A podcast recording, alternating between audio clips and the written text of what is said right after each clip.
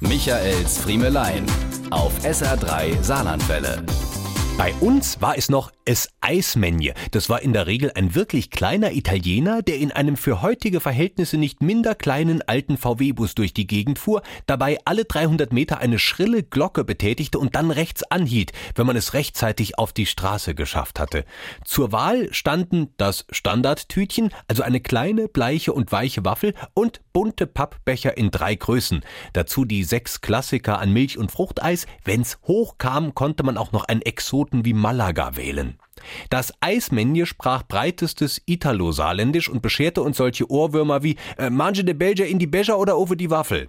Sahne kam aus der Salmonellensprühflasche und wo sich das Eismänje die Hände wusch, wenn es auf seiner Tour mal hinter den Büschen verschwunden war, um ne Bach zu machen, das war uns auch egal.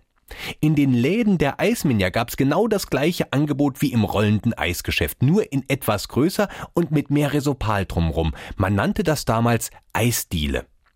Heute hat die Eismenja das Schicksal der Friseure ereilt.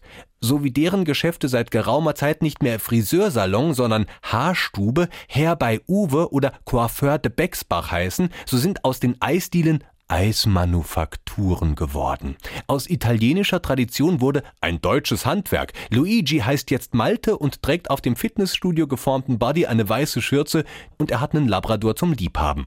Ein Bällchen Eis ist nicht mehr nur ein Bällchen Eis und mit 50 Pfennig kommst du nicht mehr weit. Malte hat nämlich Betriebswirtschaft studiert. Seine Freundin ist Innenarchitektin und die VW-Busse mit dem Balava die Bimmel stehen in die Garage.